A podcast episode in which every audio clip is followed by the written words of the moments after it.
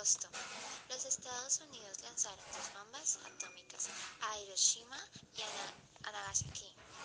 En el país de Japón, se podría calcular que para diciembre de 1945 había como máximo 110.000 personas que habían muerto en las ciudades, que fue por la explosión y la radiación. Otras personas dicen y tratan de afirmar que las personas que murieron pudieron ser más de 210 personas